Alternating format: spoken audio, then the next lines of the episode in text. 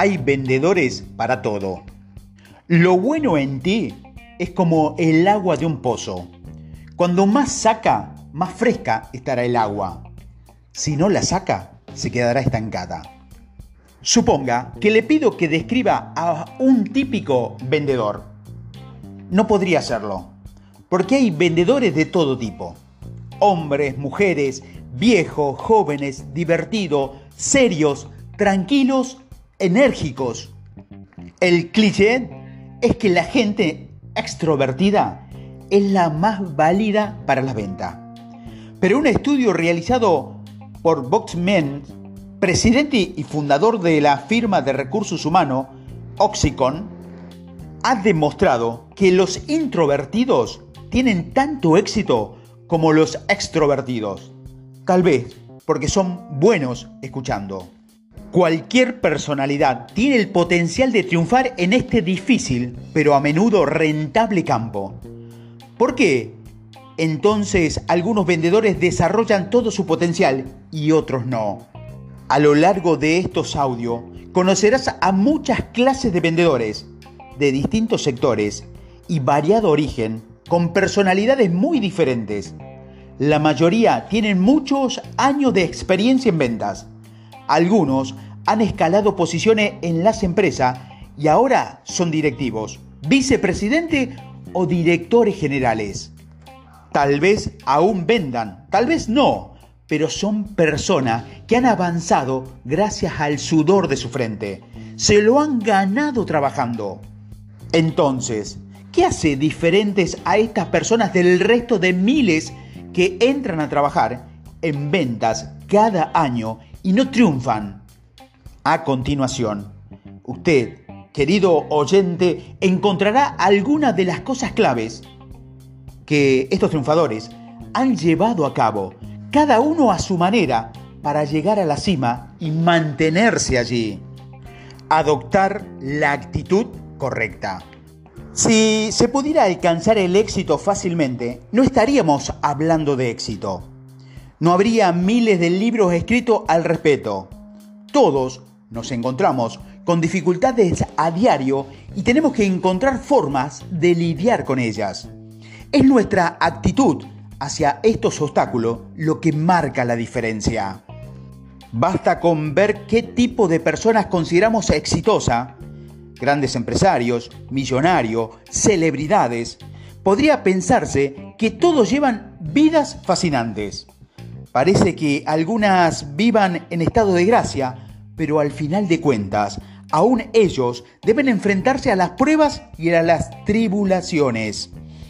Sabemos, por ejemplo, que Einstein fracasó en álgebra en el instituto secundario, que el medallero, el medallista, perdón, olímpico Bruce Jenner era diléxico, que el fundador de Wendy, David Thomas, creció en tristes hogares de acogida, pero no dejaron que la adversidad los venciera. Todos trabajaron duro para superar, los obstáculos, convertirse en mejores personas y alcanzar el éxito. Dieron la vuelta a su vida al no rendirse ante las circunstancias. Podemos quejarnos ante nuestras limitaciones o decir, tal vez no haya nacido con un don especial, pero de todos modos haré algo especial. Lo conseguiré con esfuerzo y actitud. Y si se hace bien, tendremos una gran ventaja frente a quienes nacieron con más habilidades. Puede que ellos den por sentado su éxito y probablemente no aprecien el triunfo tanto como alguien que ha trabajado duro para alcanzarlo. Que no te preocupe ser genial. Tampoco te moleste en saberlo todo. Confía en el trabajo duro, la perseverancia y la determinación. Evitar a las personas negativas. Un hombre de negocio comprando el periódico en el mismo puesto todos los días. Cada mañana le brindaba al vendedor una amplia sonrisa y un saludo amistoso. Cada mañana el vendedor le ignoraba. Un día, un colega que venía al ritual cotidianamente le preguntó, ¿Por qué continúas saludando así a este tipo de persona que ni siquiera te habla?